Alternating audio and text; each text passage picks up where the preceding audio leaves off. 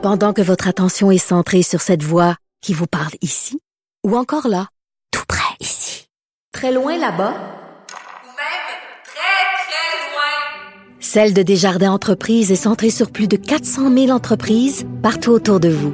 Depuis plus de 120 ans, nos équipes dédiées accompagnent les entrepreneurs d'ici à chaque étape pour qu'ils puissent rester centrés sur ce qui compte, la croissance de leur entreprise.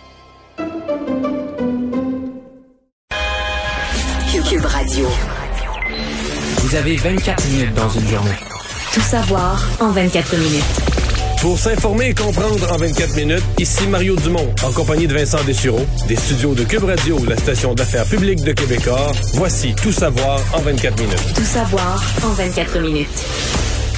Beaucoup de nouvelles touchant la COVID. Aujourd'hui, le passeport vaccinal, la situation dans les euh, hôpitaux. On y reviendra dans quelques secondes pour euh, parler de la campagne fédérale. Et en fait, de la, du fédéral, mais du provincial aussi, puisque François Legault, aujourd'hui, le premier ministre, euh, a, bon, a commenté, entre autres, les derniers débats des chefs. d'une une incursion surprise? Fait une incursion dans la campagne, puisque, ni plus ni moins, dit quel serait son, bon, pas son choix nécessairement, mais son scénario idéal pour le Québec.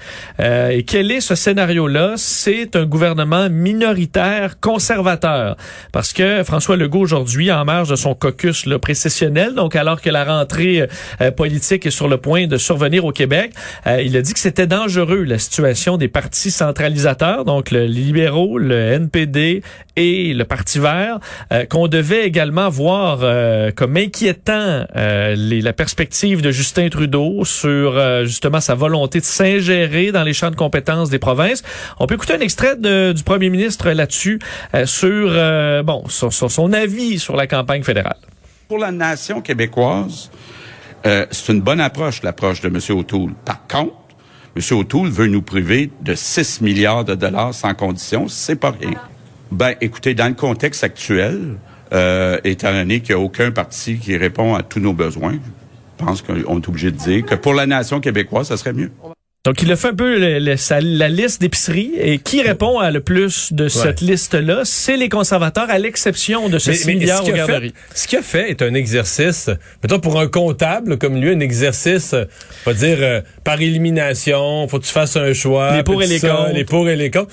Sur le plan de la logique, ça se tient. Sauf que la politique, c'est pas de la logique de même. Je veux dire, c'est tellement ultra sensible, appuyer un parti, pas appuyer un parti. Fait que le choix de, de, de faire ça dans la campagne, J'essayais de voir, là. D'abord, je pense qu'il y a un calcul de sa part qui se dit, ben, là, si, Aaron, si jamais Aaron O'Toole gagne, il va m'en devoir une, pas rien qu'un peu, là. Euh, oui, parce que euh, ça pourrait amener des, euh, des nouveaux, des, des, des, victoires au Québec, là. Ce que ben, à mon avis, ça, ça pourrait représenter, pas, 50 comtés, là. Mais mettons que les conservateurs en, en entendaient 11-12, puis en gagnent 15, 16. Puis que dans une lutte pour le pouvoir à l'échelle du Canada, ça pourrait jouer par une poignée de sièges on s'entend que si, euh, si Erin O'Toole gagne par 5, il y en a 5 de plus que prévu au Québec. Il va avoir de l'argent pour le troisième lien. le troisième lien, les garderies, je veux dire, je pense pas qu'il va se présenter là, devant le premier ministre du Québec pour y dire non très souvent. Là. Hmm. On se comprend? Mais, mais c'est pas le scénario le plus probable présentement. Non, le scénario le plus probable, c'est encore que Justin Trudeau gagne. Mais là, mettons que ça arrive. Je pense que je, pense que M. Legault, il l'aime pas tant que ça, Justin Trudeau. Pas énormément. Un petit peu, parce que c'est d'une bonne personne. C'est entendu sur le dossier des garderies. ouais, mais... je pense pas qu'il l'aime tant que ça. Puis quand M. Trudeau dit, ah ben moi, ils sont tellement incompétents les provinces qu'il a fallu que j'envoie l'armée, puis tout ça, ça, ça, ça, ça, choque François Legault. Tu peux pas, tu peux pas imaginer, là. Tu peux pas imaginer la boucane sort par le nez puis les oreilles. Donc, euh, pour ces raisons-là, je pense qu'il se dit, si Justin Trudeau est réélu, Justin Trudeau me fait de la chicane, me fait la vie dure. Lui, lui, François Legault est en année électorale. Tout de suite après les élections fédérales, il est en année électorale. Se chicaner avec Ottawa pour premier ministre du Québec, c'est pas mauvais pantoute, là. Tu défends le Québec, puis t'es toi qui es nationaliste, puis mm. ça passe aux nouvelles des, jours, des journées de temps, une déclaration, une réplique. Donc un conflit pourrait être payant au niveau politique, là, t'es à ce que t'es en train de me dire. De deux, je vais t'ajouter un élément. Il y a quand même, euh, François Legault, c'est un nationaliste, un de ses mentors, il n'y en a pas juste ça, mais je pense qu'un de ses mentors, une de ses idoles, c'est René Lévesque. Je te rappellerai qu'en 1984, lorsque Brian Mulroney est élu premier ministre du Canada, il y a l'appui, croyez-le ou non. René Lévesque a fait le même genre de... le- ce qu'on a appelé le beau risque. Dans les livres d'histoire, ça s'appelle le beau risque. Mais le beau risque, c'est deux mots, là, mais René Lévesque a fait le même genre de point de presse qu'aujourd'hui. Il a expliqué, a décortiqué pourquoi les Québécois nationalistes, dans les circonstances du moment, devraient prendre le beau risque de voter pour les conservateurs. Puis fois-là, ça avait marché, mais il faut dire que euh, Byron Mulroney était un peu plus convaincant, un peu plus émotif, un peu plus énergique pour convaincre l'électeur québécois moyen que ne l'est aujourd'hui Erin O'Toole. là. Mais en tout cas, est-ce qu'il s'inspire de René Lévesque? Peut-être aussi. Ça a fait quand même beaucoup réagir un peu Et- partout. Euh, on peut, euh, bon, pour donner quelques réactions, Dominique Anglade, le chef libéral au Québec, critiquait, disant, on est en train de faire euh, notre deuil, là, au déchirer cette entente de 6 milliards, on abandonne les parents. À peu près le même son de cloche du côté de Gabriel Nadeau-Dubois à Québec solidaire. Je vais vous faire entendre là-dessus réaction très vive sur la sortie de François Legault. Il a annoncé qu'il appuyait le parti qui veut déchirer le chèque de 6 milliards dont les familles du Québec ont besoin pour avoir une place en CPE. Tout ça parce que M. O'Toole lui a promis un autre chèque pour financer son troisième lien. Ça, ce que ça veut dire, c'est que François Legault préfère le troisième lien au CPE. Ça démontre que François Legault préfère les autoroutes au service de garde éducatif à l'enfance. Ça démontre sa vision pour le Québec de demain et ça me donne beaucoup d'énergie euh, à l'aube de la rentrée parlementaire. C'est a choisi un chèque par- C'est bien formulé. Ouais, par rapport à Mais euh, on ne sait pas, par exemple, pour qui voterait euh, Gabriel Nadeau-Dubois. Parce que le chef du Bloc, lui, pense que Yves-François Blanchet, il n'aime pas du tout Québec solidaire parce qu'il pense que Gabriel Nadeau-Dubois vote NPD. Ben, oui. Alors à ce moment-là, Gabriel Nadeau-Dubois vote pour un parti décrit comme, comme François Legault comme centralisateur. Alors que lui et Gabriel Nadeau-Dubois se prétend comme un nationaliste indépendantiste. là. C'est... oui, bon. Mais il s'en mêle pas. ça vient oui. Officiellement, c'est euh, ça. Il, il- Euh, il est protégé de tout ça. Il dit Québec solidaire, on s'en mêle pas de la fédérale. Comme Yves-François Blanchette qui a réagi euh, disant qu'il était d'accord avec le fait qu'on devait se méfier de la centralisation euh, et que pour éviter ça, ça prenait un vote euh, du côté du Bloc québécois et que le principe du gouvernement minoritaire, il était pour ça. Donc, il a un peu évité le fait que, dans le fond, le premier ministre il a dit de pas voter Bloc, là, il a pas dit de voter Bloc, mais euh, repris un peu ça de cette façon-là. Et le NPD, euh, Jack Meeting, pour en parler, euh, lui est sorti aujourd'hui disant que les... Une euh, réponse, appelons ça une réponse honnête. ben, il dit qu'un vrai leader, les champs de compétences, ne se soucie pas de ça. Et que là, le- les soucis de François Legault, là, ça devrait pas préoccuper un vrai leader. Pour moi, un leader, ce n'est pas quelqu'un qui se tient les bras croisés ou qui se pose des questions sur les juridictions. Pour moi, un leader, c'est quelqu'un qui cherche des solutions et j'essaie toujours d'en trouver. Et que dans un pays fédéral, c'est normal qu'on travaille ensemble.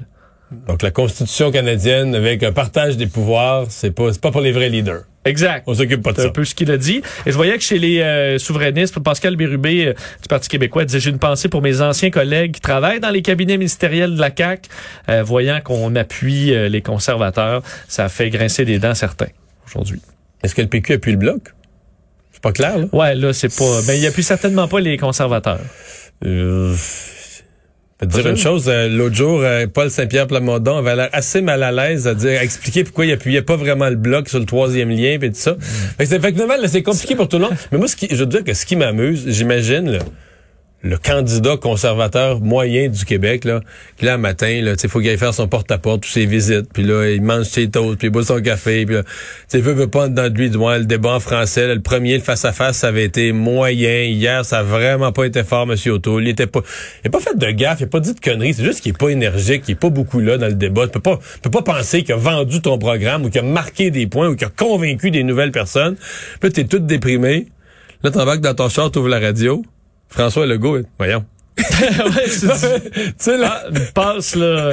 ouais, qui t'arrive de nulle- palette. qui t'arrive de nulle part, qui est complètement imprévu, puis l'appui du comme le politicien le plus populaire au Québec. Ça, porte à porte, tu peux très bien, tu- c'est ça que tu spins. Tu sais, Monsieur Legault, il a dit de voter. Ben euh, oui, ben oui, ben oui, ben oui. ça va Mais c'est là, c'est comme ça arrive là, pour le conservateur moyen. Je pense pas que c'était du tout prévu. C'est vraiment comme un cadeau Une qui arrive, qui arrive du champ gauche.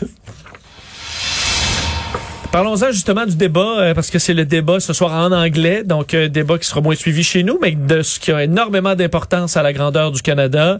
Euh, Mais selon c'est son certaines unique rumeurs, débat. selon certaines rumeurs, au Canada, il y a plus d'électeurs anglophones effectivement. euh, qui n'ont qu'un seul débat. qui donc un seul débat euh, et ce sera bon la même formule version anglophone. Euh, euh, Penses-tu qu'on pourra Est-ce qu'on peut hier à la fin là, du débat là, qui était très difficile à regarder, je pense selon à peu près tout le monde, est-ce que tu es capable de dire Moi, j'ai des peut témoignages enlever, de- faire des changements Ouais. pour le débat en anglais ou il est trop tard? Moi, j'ai des témoignages de gens qui me disent qu'il était pas difficile à regarder, qui était impossible. C'est impossible de garder ton cerveau concentré là-dessus tellement que c'était lourd la formule, puis que c'était plate. Puis, euh, Moi, j'avais le sentiment, je me sentais comme dans un bouchon de circulation où tu te dis jamais je vais arriver chez nous là.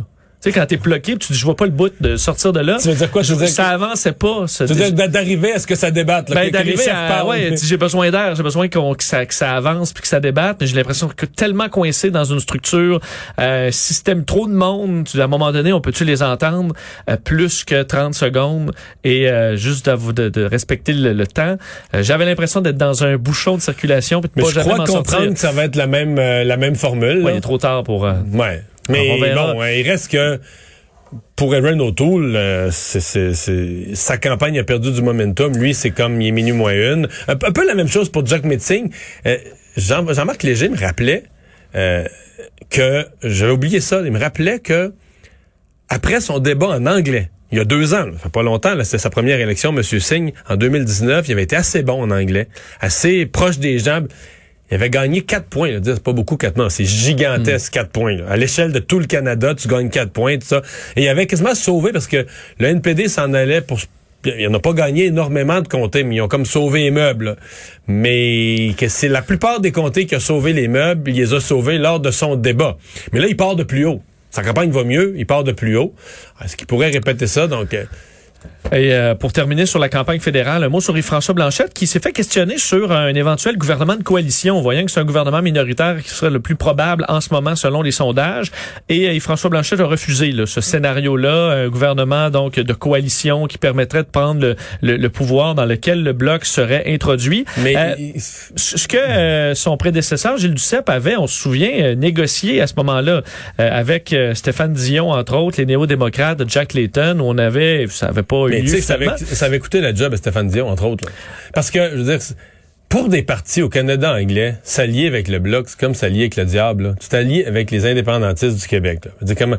Et été même étonné que les journalistes posent cette question-là un peu ce matin, parce que tu dis, c'est ça arrivera plus. C'est plus, c'est plus un scénario susceptible de se produire. Euh, Il y a plus un pas parce que euh, Yves François Blanchet voudrait, ben lui il veut pas là, je le comprends, mais Même s'il voulait. même s'il voulait, il y a plus un, crois-moi là, il y a plus un parti fédéral jamais qui va offrir d'être en coalition avec le bloc parce qu'au Canada anglais c'est un suicide politique, tout simplement. Tout savoir en 24 minutes. Parlons du dossier de la COVID au Québec. Euh, beaucoup de nouvelles aujourd'hui, entre autres le nombre de cas, 703, euh, ce qui est similaire à la semaine dernière pour un jeudi. Là. Donc, est-ce que les cas se stabilisent? Ce sera intéressant de voir la tendance dans les prochains jours. Ce qui se stabilise pas, c'est les hospitalisations. Plus un décès, mais 20 hospitalisations de plus. On est presque à 200, 198, alors qu'on a franchi le 100 il y a à peine quelques semaines. Ça va très vite. Une personne de moins aux soins intensifs, mais on est à 70. Euh, donc, la situation qui inquiète. En Ontario, c'est près de 800 cas. Euh, 10 hospitalisations de moins. Mais hier, on avait fait un bond spectaculaire. Euh, donc, on est à 365 hospitalisations. J'ai peine à voir comment le nombre, écoute, je le souhaite au plus haut point, mais comment le nombre pourrait se stabiliser dans la mesure où les indications qu'on a, c'est que la, mala- la maladie, la- la- la- le virus circule allègrement chez les enfants, les, non-vaccinés de moins de, moins de 12 ans. Euh, je sais pas si tu as vu les chiffres sur les éclosions ce matin dans les garderies, dans les écoles, les écoles en Mauricie, dans l'Anodière, à Montréal, dans le centre du Québec, à quelques régions. Fait que c'est un peu difficile de voir. Puis une fois que c'est parti chez les enfants, c'est pas facile, ils sont pas vaccinés, euh, ils ont des contacts entre eux.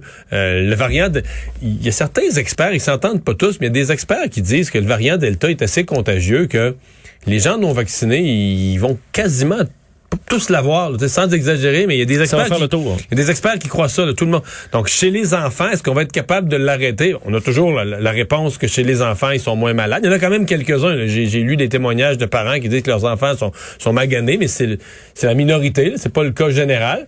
Mais quand la maladie commence à circuler, par exemple, dans une école primaire où personne n'est vacciné sauf, sauf les profs, là, à part s'il y a quelques non vaccinés, mais c'est- tous les enfants là, qui sont euh, qui sont à, risque de l'attraper. Puis ça peut. Même chose dans les garderies. Euh, D'ailleurs, ce qui inquiète le premier, le ministre de la Santé, Christian Dubé, ce sont évidemment les hospitalisations qui sont en montée. Il avait aujourd'hui un message, encore une fois, aux non-vaccinés, disant que la situation est très sérieuse. On peut l'écouter. C'est pas une question d'être alarmiste, mais moi je vais être très clair là. Les, les non vaccinés ne viendront pas brouiller les cartes de notre retour à la normalité. Qu'on soit très très clair là, et c'est pour ça qu'on publie ces statistiques là, c'est d'être capable de dire aux non vaccinés là, c'est pas des C'est pas des inventions qu'on fait. Hier, il y a 10 personnes qui sont rentrées aux soins intensifs, dont 9 étaient non vaccinées. Je sais pas quoi dire. J'entends ça, puis ça me fait quasiment, ça me fait mal jusque dans les os. Là, de, de- 9, 10 rentrent aux soins intensifs, 9 sont non vaccinés. Puis je te parle même pas d'argent, je te parle même pas d'argent, là, ce que ça coûte. On sait, c'est, c'est, c'est 50 000 dollars par personne. là. Ouais, ben 23 000 par patient. Mais aux Ceux soins qui entrent aux soins intensifs, c'est autour de 50 000. par patient. Je te parle même pas de ça, mais je te parle du principe de, de- d'engorger les hôpitaux. Je te parle eux-mêmes, ces pauvres personnes sont quand même être aux soins intensifs. C'est pas drôle là, d'être malade, mais quand la solution existe, quand on n'avait pas de solution, on était tous comme tous victimes. Là, puis tous, euh, on pouvait juste faire attention. Mais moi, j'ai connu des gens qui faisaient attention, portaient leur masque, essayaient de respecter, puis l'attrapaient pareil. ben. mais là, euh, quand la solution est là, elle existe, elle est simple, ça n'a pas d'allure. Oui, surtout que euh, effectivement, ça coûte de plus en plus cher traiter les gens atteints de Covid parce que justement, ils sont plus jeunes. Aujourd'hui, l'Institut euh, canadien d'information sur la santé faisait le bilan un peu des coûts en santé des cas de Covid hospitalisés et on arrive au chiffre de 23 000 dollars. Pour vous donner un ordre de grandeur, quelqu'un qui a une crise cardiaque, euh, s'entend un, problème de santé très sérieux pour un, un hôpital, euh, c'est en moyenne 7 000 dollars. Donc, on est à 23 000 pour les cas de COVID. Et lorsqu'on est aux soins intensifs, c'est 50 000. Euh, pourquoi? Parce qu'entre autres, les, les personnes admises sont plus jeunes, de sorte qu'ils survivent. C'est triste de le dire, mais survivent plus longtemps parce que leurs organes sont en santé, résistent à être intubés pendant plusieurs semaines, combattent la maladie qui les terrasse pendant plus longtemps avant de décéder ou de s'en sortir. Il y a plusieurs qui s'en sortent, mais après de très, très longues périodes aux soins intensifs qui engorgent encore plus le réseau. Donc, c'est un peu la situation qu'on a et de plus en plus de personnes doivent passer aux soins intensifs, euh, beaucoup plus qu'en dans les premières vagues qui, euh, bon, on voyait des gens qui allaient aux soins intensifs, mais dans une très grande moindre mesure, euh, parce que là, euh, ben, on va, pour un nombre de cas, là, on dit près une personne sur quatre qui est admise aux soins intensifs, euh, sur ceux qui sont hospitalisés, un sur cinq va mourir en établissement, donc c'est la situation présentement. Euh, qui inquiète aussi au niveau de la pénurie de personnel, parce qu'aujourd'hui, Christian Dubé est revenu aussi sur le, le problème. Là. On, il manque 4000 infirmiers infirmières dans le réseau. Euh, ça inquiète. Et euh, là-dessus, Christian Dubé dit au personnel de ne pas lâcher, de persévérer, qu'il y aura des impacts positifs, entre autres, de la convention collective qui arrive. On peut l'écouter. Qu'on n'a pas vu encore tous les avantages de toute la convention collective qui vient d'être signée. On n'a pas vu euh, tout ce qui va avoir comme impact positif pour diminuer le temps supplémentaire obligatoire. On sait qu'ils sont fatigués. On le sait ça. Mais je pense qu'il faut attendre d'avoir les bénéfices de toutes les mesures. Ouais, Du renfort. Du On se renfort. croise les doigts, potentiellement en vue. Tout à fait. Parlons du passeport vaccinal parce que euh, là, on est toujours en période, euh, disons, de test, période de grâce, un peu où on est plus permissif de tolérance euh, envers l'utilisation du passeport vaccinal. Il reste que quelques jours. là. Mercredi prochain, c'est terminé. Et aujourd'hui, euh, Geneviève Guilbeault, euh, la ministre de la Sécurité publique, a confirmé que c'était tolérance zéro à partir de mercredi. La période de grâce de deux semaines sera terminée. La preuve de vaccinal sera formellement requise pour plusieurs activités, dont les restaurants. Et Geneviève Guilbeault a dit, il y aura pas de pour ceux qui se conforment pas. C'est des amendes de 1000 à 6000 dollars. Ça va vous prendre votre code QR. Les personnes, que ce soit les exploitants ou les clients qui ne se conformeraient pas au passeport vaccinal à partir de mercredi, vont être susceptibles de recevoir des rapports d'inspection générale, des amendes. Et comment ça va fonctionner pour surveiller? On en a ça un petit peu plus. Euh, les commerçants qui sont aux prises avec un client qui refuserait de montrer son passeport vaccinal pourront appeler les policiers. Donc, ça passera carrément par les policiers. Et si un exploitant ne le fait pas respecter, ben là, ça va prendre la dénonciation de clients, en gros, et ensuite, ça amènera des vérifications. Et on dit qu'il y aura des agents des forces de l'ordre qui vont faire aussi des vérifications sur le terrain. Euh, combien, par contre, si on le sait pas, est-ce qu'il y aura un réel risque pour ces délinquants de se faire prendre? Euh, sans dénonciation des clients, on verra. Mais à partir du 15 septembre, on dit qu'on sera euh, très ferme. Mais ça semble comme le mélange du passeport vaccina- vaccinal qui se resserre, de l'obligation de se faire vacciner en santé. Hier, il s'est administré plus de doses de sais, Ça avait été moins depuis quelques jours. Et je regarde les chiffres, là, je les ai sortis devant moi. Il y a 8000 personnes hier qui ont reçu une première dose. Parce que moi, les deuxièmes doses, je les surveille, mais j'ai quand même confiance que peut-être que 1% ou un demi d'un pour cent, un petit, petit nombre qui ont eu la première dose, peut-être qu'ils ont mal réagi ou ils veulent plus avoir la deuxième dose. Mais à mon avis, tu sais, une fois que tu as le C'est pas passeport... des anti-vaccins. Non, euh, une fois que tu as le passeport vaccinal, que tu as des bénéfices très clairs à avoir tes deux doses, une fois que tu as eu la première, tu vas aller chercher la deuxième. là. Fait que ça, je suis assez confiant. Mais je regarde beaucoup les premières doses. Il y a 8000 personnes de plus qui sont allées hier chercher leur, euh, leur première dose. Bon. Avance euh, ça- tranquillement. avance. Euh, parlons d'un dossier assez particulier maintenant euh, dans un- une école secondaire, l'école secondaire Louis Riel, c'est euh, dans l'est de l'île de Montréal, où euh, est arrivé vendredi, euh, mardi, un drame, une adolescente de 14 ans qui s'est effondrée en classe, arrêt cardio-respiratoire et qui est décédée. Euh, mais là, ce qui est survenu le lendemain, euh, fait beaucoup monter la tension, entre autres chez les, chez les élèves et les professeurs, puisque des militants anti-vaccins se sont présentés soutenant que l'élève était décédé après l'inoculation du vaccin, ce qui était faux, parce que d'ailleurs, euh, il y avait une opération vaccination, mais qui était le lendemain, euh, la jeune euh, jeune fille n'a pas été A pas été vaccinée à ce vaccinée moment-là, elle a été vaccinée il y a plusieurs mois de ça. Euh, ça n'a aucun lien. D'ailleurs, euh, le- le- l'autopsie, il n'y a pas de résultat encore de rien. On fait juste présumer chez les anti-vaccins qu'elle a été tuée par un vaccin. Euh, et euh, ça a amené une confrontation où les anti-vaccins criaient après les jeunes qui rentrent à l'école, plusieurs en larmes parce qu'ils viennent de perdre une de leurs amies. Les professeurs en revenaient pas, étaient en- très en colère, très choqués.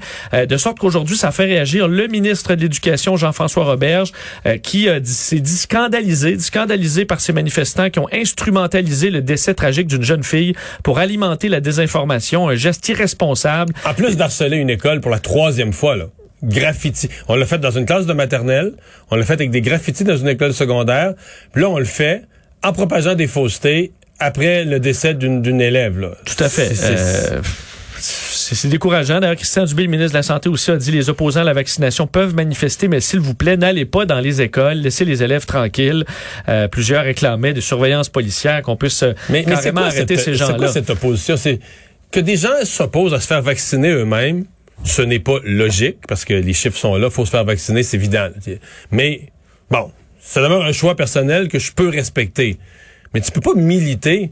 Si toi, tu décides de... de, de t'es, diabétique, tu décides de pas prendre ton insuline, mais tu vas-tu aller insulter le type qui vit sur la même rue que toi puis qui, lui, prend son insuline? Ouais. C'est déjà- c'est que c'est un libre choix, mais là, t'insultes tout le monde qui font leur. Là. Ouais. Ça n'a pas de bon sens, là. C'est, c'est absurde, c'est terrible, là. Euh, D'ailleurs, un dossier qui a fait beaucoup réagir aujourd'hui du National Post, euh, Mario, une professeure euh, de philosophie à, au Ontario Huron University College, qui est en lien avec l'Université Western Ontario, qui demande à ce que tous les enseignants soient vaccinés. Euh, tu peux avoir une exemption si tu as une situation médicale pour la religion ou même pour des principes. À ce moment-là, tu, on te permet une exception pour des principes. pour des principes. Donc, si tu es C'est un peu anti-vaccin, ben, tu es obligé d'être testé deux fois par semaine. Je comprends. Sauf que là, cette enseignante, Julie Ponessi, professeure de philosophie, elle a envoyé un courriel pour dire qu'elle refusait le vaccin, qu'elle refusait le masque et qu'elle refusait les tests. Donc, l'école lui a envoyé suspendu avec solde. Avec ça. Avec solde. Hey, elle est punie. Elle est Euh, durement ben, punie. c'est ça. Mais ça fait fortement réagir parce qu'elle dit que elle, euh, elle aurait pu effectivement euh, rejeter le vaccin par principe et euh, avoir les tests et euh, retourner travailler. Mais elle dit que par principe, elle ne va pas s'exenter par principe. Parce qu'elle dit c'est le fond, c'est la vaccination obligatoire qui a pas de sens. Donc elle peut pas par principe prendre l'option Par principe. qu'elle refuse par Je comprends principe. ce que tu veux Tu dire. comprends Donc lui défend le droit de ne pas être vacciné en n'ayant aucune bonne raison. Euh, Tu sais que dans certains départements universitaires et dans les cégeps, je me permets de le dire, il y a un paquet de, de têtes légères qui ont passé. Pas parce que tu obtiens un PhD, que tu passes des examens de PhD, que il y en a là à pelleter, des têtes légères avec toutes sortes de thèses barbares. Puis ça enseigne aux jeunes, puis les jeunes savent pas, les jeunes sortent des cours, savent pas quoi dire, savent pas quoi faire à l'examen. Est-ce que je répète les mêmes conneries que le prof? Surtout qu'elle, j'ai fouillé un peu. Mais c'est la liberté académique. Oui, mais elle disait, moi, je suis la responsable de l'éthique, donc euh, on me fait confiance. L'école. spécialiste en éthique. Oui, spécialiste en éthique, ce qui est une belle question éthique, effectivement. Elle dit pourquoi l'école m'a pas demandé mon avis sur mon champ d'expertise? Le problème, c'est quand on fouille un peu Madame Ponessi et régulièrement sur euh, l'émission YouTube de Maxime Bernier, où là, elle lance toutes les théories scientifiques là, qui sont hors de son champ de compétences sur le fait que c'est un vaccin expérimental, euh, que Toutes les, les phases toutes les faussetés. Donc, on s'est d'essayer de rapper en quelque sorte sous des arguments sensés euh, d'experts en éthique, mais après ça sort les mêmes histoires contre le vaccin, euh, des, des- des histoires fausses comme quoi c'est un vaccin expérimental et compagnie. Euh, donc, pour l'instant, elle est à la maison. D'ailleurs, elle a été Mais payé. euh, à la maison payée. Donc, pour le gros scandale, euh, C'est ça qui est on absurde. ça, mais ça ferait beaucoup réagir aujourd'hui que cette histoire. Et euh, peut-être terminer rapidement, les journalistes afghans, aujourd'hui des images très fortes, vous allez peut-être pouvoir euh, voir dans les euh, bulletins de nouvelles, euh, des journalistes afghans battus par des talibans à Kaboul cette semaine qui couvraient une manifestation de femmes. Il y a eu quelques femmes très courageuses, faut dire, qui ont manifesté contre le régime taliban. Ils ont été battus violemment. On voit là, des blessures marques, très ouais. graves, des marques. Euh, alors ça, il y a eu une enquête. Les talibans disent qu'ils vont faire enquête euh, là-dessus. Mais sincèrement, là, les gens, si quelqu'un qui nous écoute a cru pendant une seconde aux thèses des talibans, euh, qui était le, taliban 2.0, puis ça avait changé, c'est le conseil, Hey, le ouais. conseil des ministres formés là. Il y en a qui sont passés par Guantanamo, qui ont été relâchés dans des échanges de prisonniers. Euh, il y en a un qui est recherché. Le ministre de l'Intérieur, le ministre de la Sécurité publique, nous au Québec on appelle ça de même, le ministre de l'Intérieur euh, est recherché par le, le FBI comme étant un terroriste. C'est c'est les talibans quasiment pire que ce qu'on a déjà connu dans le, dans le passé. C'est ça la vérité. C'est un régime de honte. Résumer l'actualité en 24 minutes. Mission accomplie, Vincent.